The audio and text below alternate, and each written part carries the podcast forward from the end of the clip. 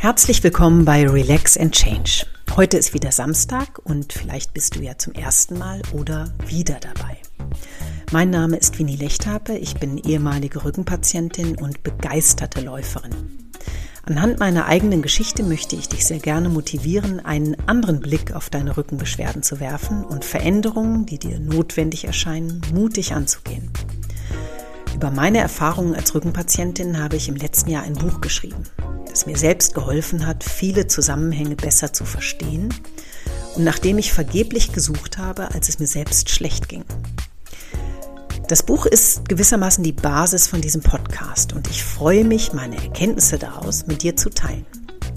In dieser Folge spreche ich darüber, inwiefern wir von Krankheitsmodellen geprägt sind und wie sich das auf bildgebende Diagnostikverfahren auswirkt. Das klingt vielleicht etwas trocken, ist es aber gar nicht. Du darfst also gespannt sein. Legen wir los. Um zu beleuchten, welches Krankheitsmodell unserer Schulmedizin zugrunde liegt, habe ich mich ein wenig auf Recherchepfade begeben.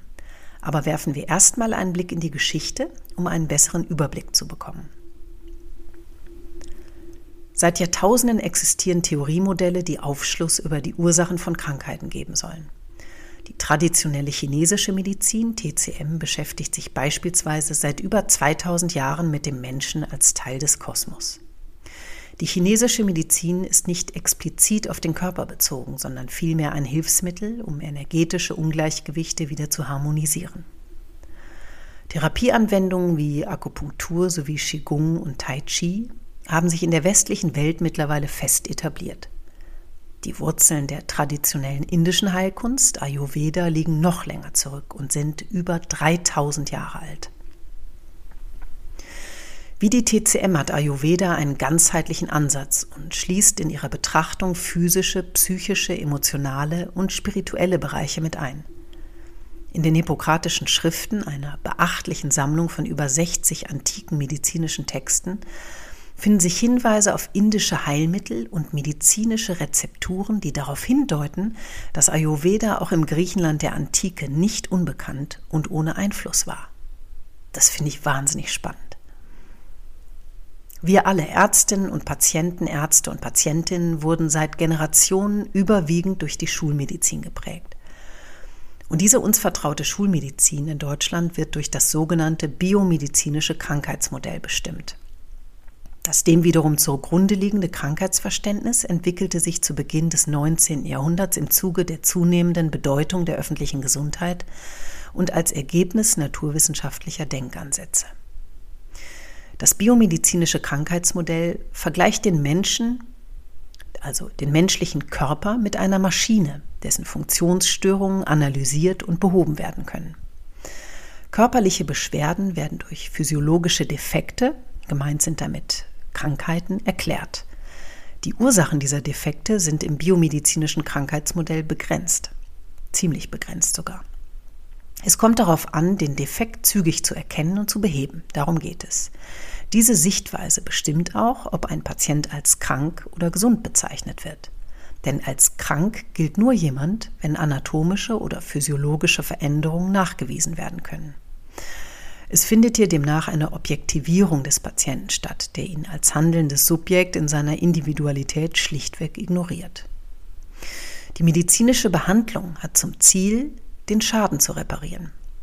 Dieses Krankheitsverständnis hat in vielen Bereichen zu großen medizinischen Fortschritten geführt, beispielsweise bei der Behandlung von Infektionskrankheiten. Betrachten wir aber die Entwicklung der Gesellschaft im 20. Jahrhundert und auch im beginnenden 21. Jahrhundert, ist eine alleinige Orientierung am biomedizinischen Krankheitsmodell überhaupt nicht mehr zeitgemäß. Bereits vor 40 Jahren wurde Kritik daran laut. Der amerikanische Psychiater George L. Engel stellte dem gängigen Modell das biopsychosoziale Krankheitsmodell gegenüber. Vielleicht hast du davon schon mal gehört, das neben physischen auch psychosoziale Aspekte in die Behandlung mit einbezieht. Forschungsergebnisse belegen, dass psychische und soziale Einflüsse bei der Entstehung und im Verlauf von Krankheiten von Bedeutung sind. Das betrifft gleichermaßen die Diagnose und die Behandlung von Krankheiten. Die Wahrnehmung von Symptomen, das Schmerzerleben und das Folgeleisten von ärztlichen Anordnungen werden entscheidend von psychischen und sozialen Faktoren geprägt. Eine Studie aus dem Jahr 2017 belegt, dass aber nach wie vor das biomedizinische Krankheitsmodell bei Ärzten weit verbreitet ist. Und auf der anderen Seite genauso bei Patienten, die Ärzte vielfach als schnelle Reparaturdienstleister verstehen. Das hat damit zu tun, dass sich das biomedizinische Krankheitsmodell über die Jahrzehnte fest etabliert hat und medizinische Erfolge sowie neueste Techniken die Erwartungshaltung der Patienten immens anwachsen ließen. Warum es allerdings auf medizinischer Seite auch 40 Jahre nach der Erweiterung durch das biopsychosoziale Krankheitsmodell immer noch keine erkennbare Anpassung an die gesellschaftlichen Veränderungen gegeben hat, das ist mir ehrlich gesagt ein Rätsel. Für unzählige Patienten mit chronischen Rückenerkrankungen ist es längst überfällig, dass zu diesem Thema nicht nur medizinische Diskurse geführt werden, sondern eine Veränderung der medizinischen Sichtweise und psychosoziale Aspekte in die Praxis generell endlich Einzug hält. Zum Wohle der Patientinnen und Patienten und auch zur Entlastung des Gesundheitssystems. Die Patienten, die von Ärzten ganz selbstverständlich erwarten, dass sie einen gesund machen, also den Schaden beheben, haben bei Rückenerkrankungen den starken Wunsch nach einer medizintechnisch untermauerten Diagnose. Ärzte veranlassen häufig bereits zu Beginn einer Rückenbehandlung ein bildgebendes Verfahren wie Computertomographie, CT oder Magnetresonanztomographie, MRT zur Diagnostik. Und das kann irreführend sein, wenn er die Patientin den Patienten nicht eingehend untersucht und nach ihren momentanen Lebensumständen befragt. Aber nach dem biomedizinischen Krankheitsmodell ist das ja richtig so. Man sieht den Schaden entweder oder man sieht ihn nicht. Also ist der Patient gesund. Was für eine fatale Schlussfolgerung, wenn man bedenkt, dass unspezifische Rückenerkrankungen weder auf einem Röntgen noch auf einem MRT-Bild erkennbar sind. Aber auch diejenigen Patienten, und ich zähle mich dazu, die zu einem ganzheitlichen Krankheitsmodell neigen, werden dazu verleitet, den sichtbaren Fakten auf einem MRT-Bild zu glauben, unabhängig davon, ob diese nun mit den akuten Schmerzen tatsächlich zu tun haben oder nicht. Es ist immer einfacher davon auszugehen, dass etwas durch Fehlhaltung, Überlastung oder zum Beispiel einen Unfall physisch in Mitleidenschaft gezogen wurde, als den unbequemeren Weg zu gehen und sich zu fragen, was im eigenen Leben gerade eigentlich nicht in Ordnung ist. So funktioniert der Mensch, weil das Gehirn aus dem Überlebensinstinkt heraus auf Vermeidung programmiert ist. Mir selbst ging es so, obwohl ich daran glaubte und glaube, dass Krankheiten immer in einem seelischen Zusammenhang stehen. Bei meinem Bandscheibenvorfall 2001, 2002 war ich bei meiner Hausärztin in Behandlung, die mich mit Schmerzmitteln versorgte, zum Röntgen schickte und mir neben Massagen auch Schonung verschrieb. Auf einem Röntgenbild der Wirbelsäule kann man einen Bandscheibenvorfall allerdings überhaupt nicht erkennen. Man kann lediglich die knöchernen Strukturen der Wirbelsäule beurteilen. Einzelne Nervenwurzeln und Bandscheiben werden durch das Röntgenverfahren überhaupt nicht sichtbar. Das machte ich mir damals nicht bewusst. Ich war zu sehr mit meinen Schmerzen beschäftigt und mit der Situation, in der ich war. Und meine Ärztin erwähnte es auch mit keinem Wort. Sie sagte eigentlich überhaupt nicht viel. Und ich fragte auch nicht, was im Nachhinein ein Fehler war. Ich nahm einen Tablettencocktail aus Tramadoltropfen, Ibuprofen, Orthoton und einem neuen Schmerzmedikament Vioxx, das sie extra aus ihrem Medizinschrank holte. Vioxx wurde 2004 vom Markt genommen, weil es alleine in den USA bei bis zu 140.000 Menschen schwere Herz-Kreislauf-Leiden in Form von Infarkten und Schlaganfällen ausgelöst hatte. Es kam in Folge zu zahlreichen Todesfällen. Was für ein Wahnsinn. Ja, über Wochen blieb mein Schmerzzustand unverändert schlimm. Aufgrund meiner negativen Erfahrungen fragte ich auch nicht nach einer Überweisung zu einem Orthopäden. Ein MRT-Bild wurde erst kurz vor dem operativen Eingriff sieben Monate später gemacht.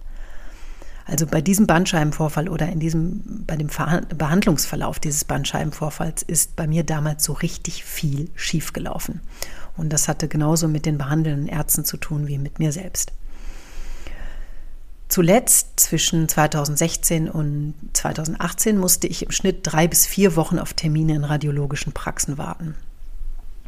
Das wirst du sicherlich kennen. Das ist leider übliche Praxis so da sich meine Beschwerden zu der Zeit über die ganze Wirbelsäule ausweiteten, wurden Aufnahmen der gesamten Wirbelsäule veranlasst. Ich musste auf die drei Einzeltermine leider zu lange warten. Das war sehr belastend für mich und endete in einer Not-OP an der Lendenwirbelsäule.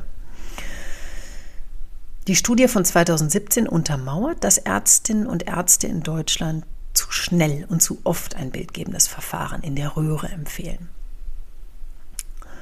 Nun ist die Ursache vieler Rückenschmerzen aber häufig muskulär bedingt, Stichwort unspezifische Rückenschmerzen. Das heißt, die verhärtete, verklebte Muskulatur führt zu Bewegungseinschränkungen und löst starke Schmerzen aus.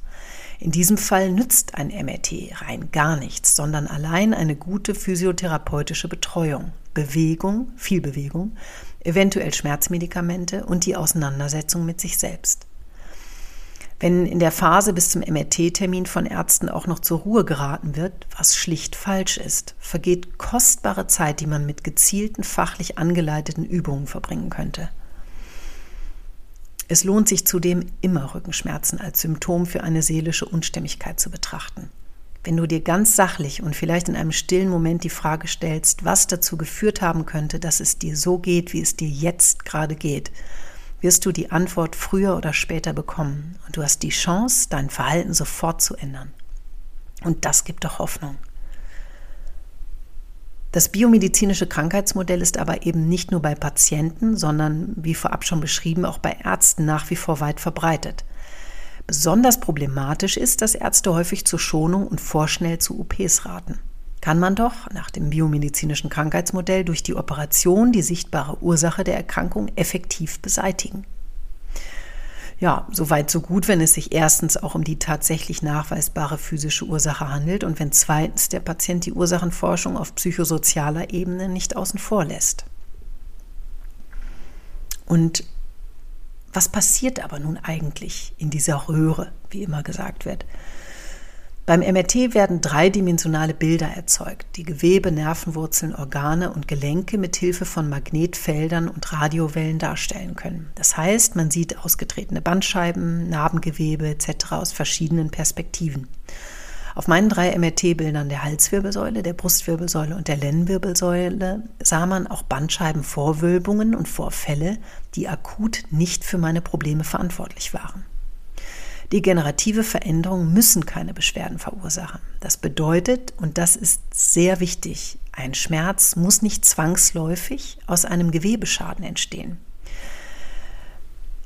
Deutlich machen das MRT-Ergebnisse von Menschen, die keinerlei Beschwerden haben. Gemäß einer Studie, du findest den Verweis, ähm, auch den Verweis zu den anderen Studien im Textteil dieser Podcast-Folge, also in den Show Notes, haben 60 Prozent der 50-Jährigen Bandscheibenvorwölbungen. Ganze 60 Prozent der 50-Jährigen haben Bandscheibenvorwölbungen. Und 38 Prozent dieser Altersgruppe Bandscheibenvorfälle an der Lendenwirbelsäule. Und das ohne die geringsten Schmerzen zu verspüren.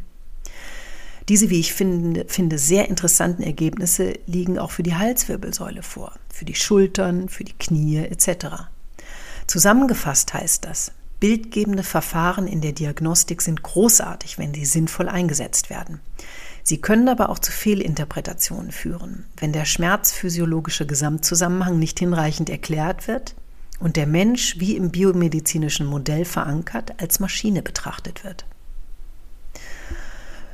So, und zum Ende dieser Episode habe ich noch wie immer drei super Tipps für dich die dir helfen können, dich ein wenig zu sortieren und klarer auf deinen Verhandlungs Behandlungsverlauf zu schauen. Hier kommen sie. Mein Tipp Nummer eins: Du bist keine Maschine. Wenn eine Ärztin oder ein Arzt deine Beschwerden so betrachtet, dann such dir bitte woanders Unterstützung. Mein Tipp Nummer zwei lautet, hinterfrag die Behandlungsempfehlungen, wenn sie dir zu kurz gedacht erscheinen. Sei dir bewusst, dass deine Schmerzen nicht zwangsläufig einem sichtbaren Gewebeschaden zugrunde liegen müssen. Und mein letzter Tipp für dich lautet, nutze die einmalige Chance, dich zu fragen, was die Ursache für das Symptom Rückenschmerzen auf psychischer Ebene sein könnte. Vielleicht gab oder gibt es in deinem Leben momentan zu viel negativen Stress oder du fühlst dich überlastet. Und wenn du die Antwort weißt, dann freu dich trotz deiner Schmerzen und fang Schritt für Schritt an zu verändern, was den Stress oder die Überlastung ausgelöst hat. Das war es für heute. Ich hoffe, es war interessant für dich und ich konnte dir etwas helfen. Das würde mich freuen. Wenn du noch jemanden mit Rückenproblemen kennst, dann teile den Podcast doch sehr gerne. Und natürlich freue ich mich, wenn du Relax and Change abonnierst und sofern du äh, den Podcast auf iTunes hörst, eine Rezension schreibst und eine Bewertung abgibst. Das hilft Relax and Change weiter zu verbreiten. Und das wäre super. Ich wünsche dir ein sehr schönes Wochenende voll Zuversicht und positiver Gedanken. Ich weiß, dass du die Kraft hast, Veränderungen mutig anzugehen. Ich glaube an dich. Tu du es auch. Alles Gute, deine Winnie.